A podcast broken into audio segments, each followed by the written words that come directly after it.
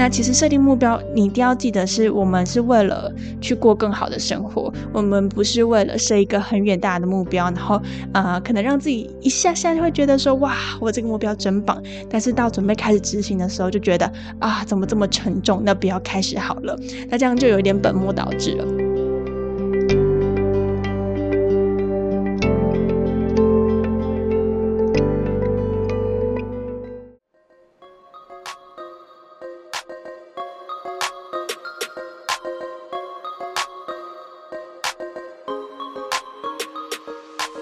嗨，我是席娜 Athena，欢迎来到理想自己研究室。在理想自己研究室，我会和你聊聊如何探索自己的潜能，并从设计人生以及生活优化的角度，帮助你实践理想生活。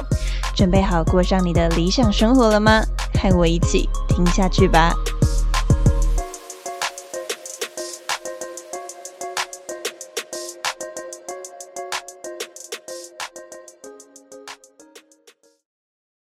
到理想自己研究室，我是席娜 Thina。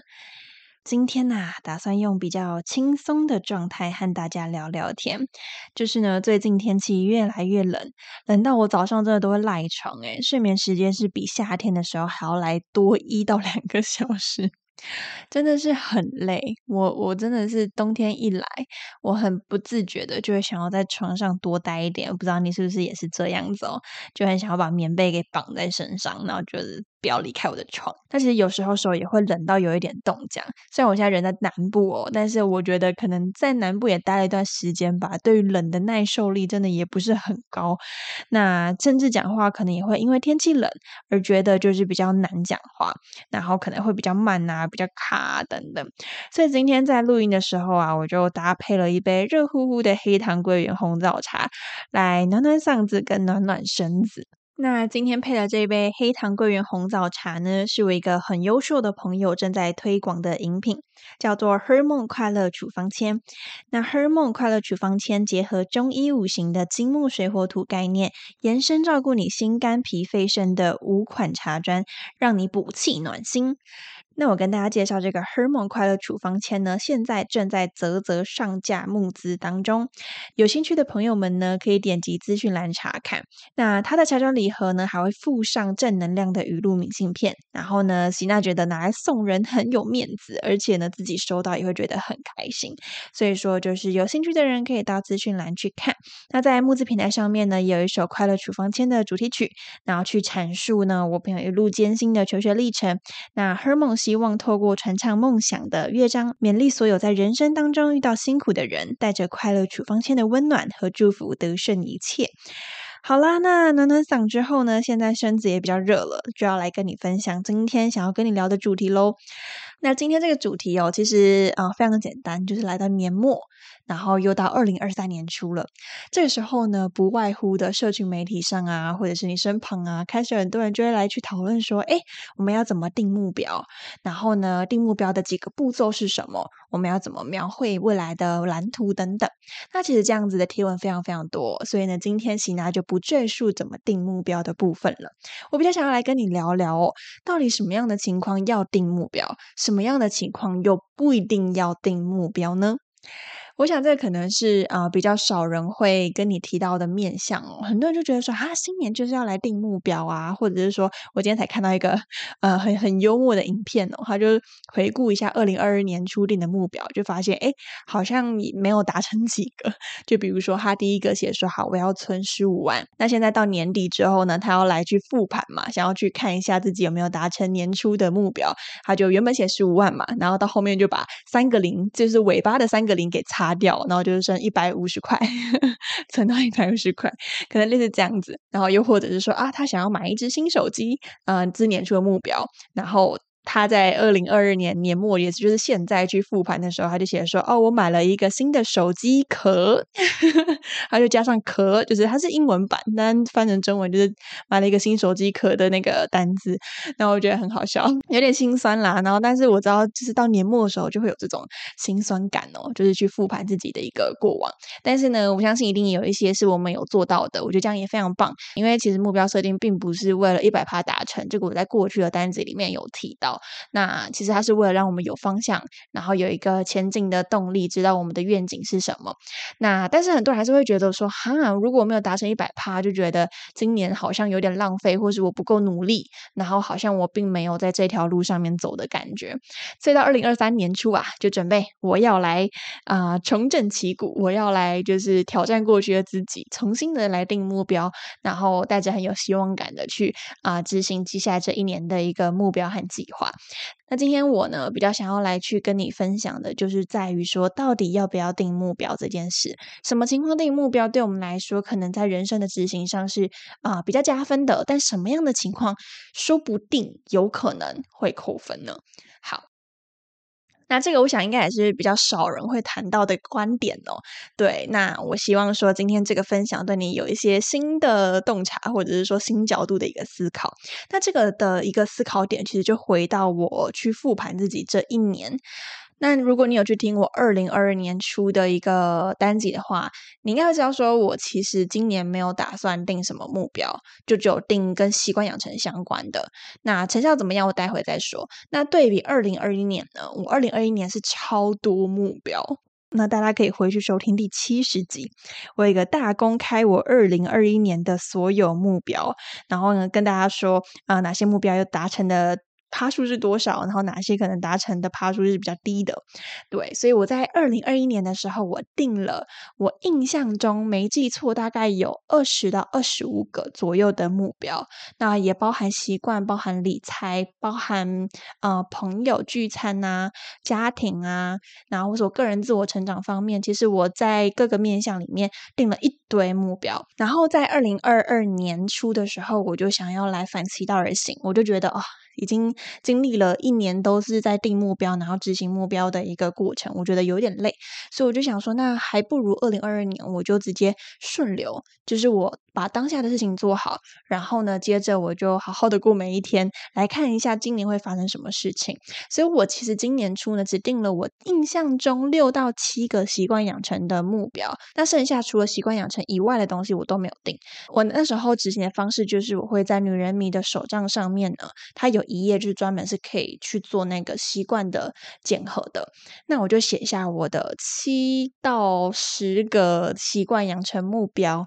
然后有达成的话就是每天打勾这样子。那我执行下来就是很快的，我就觉得哦，我那时候因为有太多人生要新适应的东西，所以很快的我就没什么力气，然后也没什么呃专注在这件事情上面，所以后面就有一搭没一搭的就落掉了。那直到现在呢，大概是后半年的时候，我就慢慢的拉回两个习惯养成目标，也是我现在持续执行，至少也有呃两个月、三个月左右的东西。然后我是一个比较被动式在去执行这个习惯。对，就并不是很主动积极式的去执行。那这两个，一个是包含像是记账，然后我就是把我的记账目标呢放在我的 Google Calendar 里面，然后让它设定每一天提醒。所以我觉得每一天都会去在十一点的时候知道说，哦，我今天要去完成我的代办清单，其中之一就是记账。那这个方法就是蛮被动式的，让我去记得。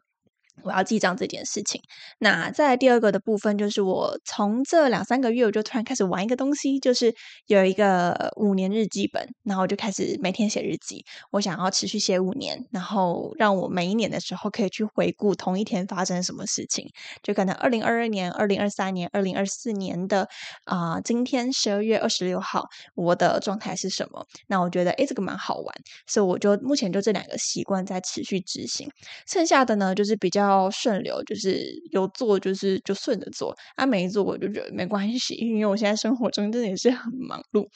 所以这是二零二二年的状态。那相比二零二一年是非常有目标，就像你刚刚听到的，我有二十几个目标，然后很用力的去往那个方向走。我当时甚至呢是每天啊会打。然后去跟我说我今天做了哪些事情。那再来呢，就是我每周会去复盘一次，去检核说，诶，我这个礼拜执行成效怎么样？下礼拜要怎么样优化？那接下来每个月我也会去看说，哎，我的每一个啊，可能目标的成果上面呢，我执行的趴数是多少？然后接下来每一季，就是每三个月的时候，我也会去看我自己发展的一个进程，有没有持续在往我的目标推进。然后接着呢，就是到年的时候，也会有一个啊年末的大回顾。所以你就会知道说，其实真的是蛮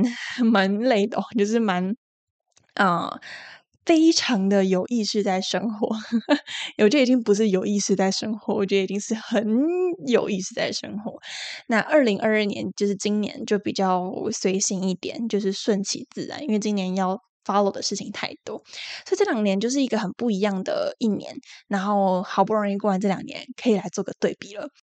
那这时候啊，我相信你应该很好奇说。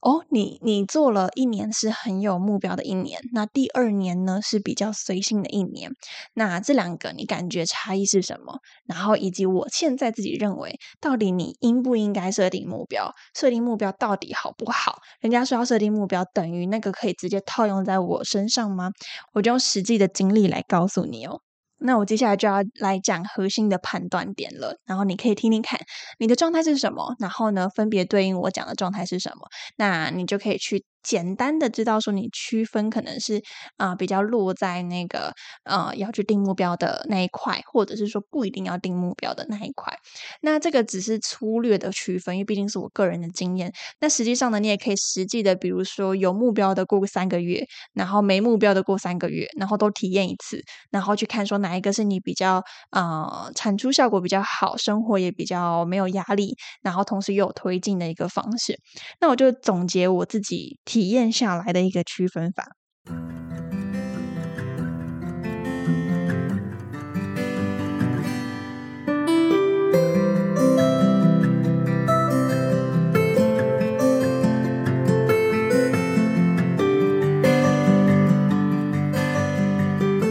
首先呢，什么样的人需要定目标呢？如果你是缺乏方向，或者是缺乏自律，又或者是说，诶，如果你有所方向，但是不定目标，就很容易遗忘的话，那这时候呢，定目标跟定计划能够推动你前进。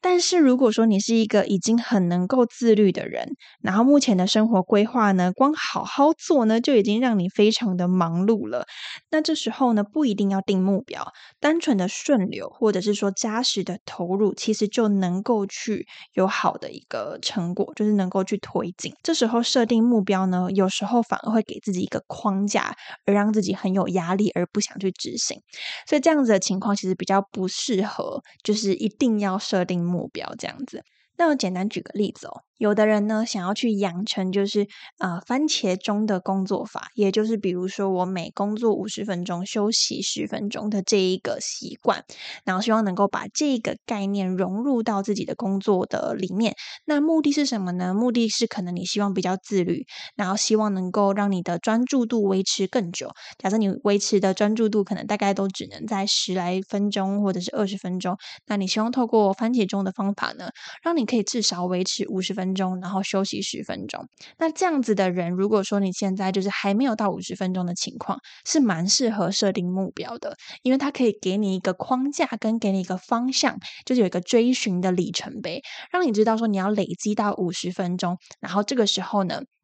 就是你才可以就是休息，所以对于这种就是可能刚开始的人，还没有到很自律的人，然后需要一个框架来让自己比较有安全感的人呢，其实蛮适合设定目标的。但什么样的情况就不太适合设定目标？也就是说呢，你已经很能够自己投入专注，然后沉浸在你该做的事情里面，甚至你不需要番茄中的啊这个框架呢，你自然而然呢就会想要去专注很久的时间。举例来说，你有时候可能做事情做着做着，哎，时间就是一个小时就过去了，然后一个不小心就八十分钟了。那这时候，如果你刻意的要去养成一个番茄钟的习惯的话，那你就会发现说，五十分钟闹铃一响，你就必须停下来。但明明你已经有。能力去自然而然做到八十分钟，这时候呢就不需要设定这一个啊番茄钟的一个目标。那除非说你今天的目标是为了呃定时起来休息，那当然 OK，你就可以持续的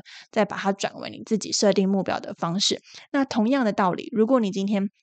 啊，做番茄钟是为了让自己可以定期休息。而如果你今天已经是自然而然做一下子就会休息一下子的人，然后你已经是很反射性动作在做这件事，那这时候就不一定一定要有一个闹钟在叫你说啊，你该休息或是不休息等等。所以呢，希望就是简单的这个例子可以让你啊初步了解说什么样的情况设目标比较好，那什么样的情况设目标可能会造成一个很大的压力，甚至你会有一种。为了做而做，然后你没办法很投入在你做的事情当下，所以呢，这是一个简单的例子给大家去做一个区分。好，那再来同样啊，我可以再举另外一个例子哦。啊，假设你的生活空闲的时间很多，然后如果你不定一个目标跟计划表，那你可能白天就会起来就开始划手机，然后就把时间都浪费掉了。这样子的人呢，也蛮适合去定目标跟做计划，因为如果你不特别有一个给自己一个框架的话，你会不知道你明天要做什么，你会很难就是自发性的去做些东西。相对的，也就是我今年的状态，为什么我今年不定目标？因为我今年真的太多事情，我要适应研究所的生活。然后呢，啊，再来就是我可能本身就有一些工作，我今天呃不主动的去。呃，获取那些工作，他们就不请自来，就是我自然而然就要去接受下来，所以我其实不太需要定目标，自然而然就会有很多东西往我身上跑。那这时候我要做的事情就是把每一件事情做好，然后光把每一件事情做好，我就没有太多空闲的时间可以去做。反而我空闲的时间好好休息就已经是一件很棒的事情了。所以在这样的情况下，我知道让我的身心比较健康的一个情形，就是不要有再给自己太多过多。其他的压力。这时候我就不会想要定目标，因为反正东西自然而然会来，然后我就赶快把它完成，然后这件事情就完成了，然后我就默默的今年就过完了。对，所以说啊，这也是一个判断点哦，就是如果今天你的东西就是已经很多了，然后你自然而然就会把它完成，那基本上你也不太需要刻意的定目标，因为反正你自然而然就会做。那当然一个例外的情况就是，假设你现在正在工作，然后你有一个第二个计划，假设你有第二个计划要去学语言，然后这个学语言是为了可能你要转职也好，或者是你接下来要去进修也好，那。这个时候呢，你不定目标，你会忘记这件事情，然后或者是你会不自觉把它拖延到两年、三年后。那但是你又觉得这是对你而言很紧急的东西，你希望你真的能够去好好在每一天落实这个计划。这时候定目标也是好的，因为它可以让你去有意识的执行这个啊目标。所以这个标准其实这样子听下来，你会知道说，其实不同的情境呢，你还是要回到自己的状态，什么比较适合你，然后什么让你是啊有目标的前进，同时不会过于有压力，其实才是最关键的地方。因为无论设定目标与否，都是为了让我们的生活变得更好，而不是让我变得更有压力。当然，设定目标一定会有一点点压力，但是它不至于是要把我们压垮的东西。那其实很多人设定目标啊，一个不小心会把自己压垮，就是容易设定太多目标，或是太大的目标，然后一设完就把自己。就是就觉得啊，这个目标好大、好多、好沉重哦，我不知道怎么开始。那其实设定目标，你一定要记得，是我们是为了去过更好的生活，我们不是为了设一个很远大的目标，然后啊，可能让自己一下下就会觉得说，哇，我这个目标真棒。但是到准备开始执行的时候，就觉得啊，怎么这么沉重？那不要开始好了。那这样就有点本末倒置了。所以在设定目标的时候，一定要去回到你现在的状态。回到现在，就是现在你是适合设定目标的吗？如果你需要有一个比较自律的一个框架，然后呢，又或者是说你有一个第二计划，你希望真的能够去执行，而不会遗忘它的话，那你蛮适合执行目标。那怎么去定目标？Google 一下，应该超多超多方法的，就应该完全不需要我说。那再来第二个部分，如果你今天觉得，啊，设定目标好像只会让你觉得更绑手绑脚。其实你已经很自然而然就可以去做很多事情了，然后呢，东西就可以自然而然运作下去。然后又或者是说，你今天希望能够是比较顺流的，反正人生来什么就来什么，然后不一定要给自己太大的压力跟框架的话，那这时候呢，少一点目标，或者是说甚至不一定要定目标，好好活在当下，我觉得也是一件很幸福的事情。因为很多人觉得新年就是要定目标，但是我们真的一定要定目标吗？这个是我们比较没有想过的。那什么情况该定，什么情况不该定？其实我们也可以去想一下，然后回到自己的啊经验上面去做一个最适合自己的一个选择。那祝福大家在二零二三年呢都可以过得幸福快乐。那希望无论定目标与否，然后都能够帮助你的生活呢，真的去走在一个自己比较喜欢的道路上面。我觉得这才是最重要的。以上就是今天的内容。在这一集中，你最有启发的地方是什么？从今天开始，你又会想做什么样的改变呢？如果你觉得今天的内容对你有帮助，欢迎把这一集分享给你身旁的朋友，让他可以跟你一起过上理想的生活。如果你很想给理想自己研究室跟喜娜一点鼓励的话，欢迎在 Apple Podcast 或是 Mixer Box 打五颗星，我会非常开心，也很感谢你哦。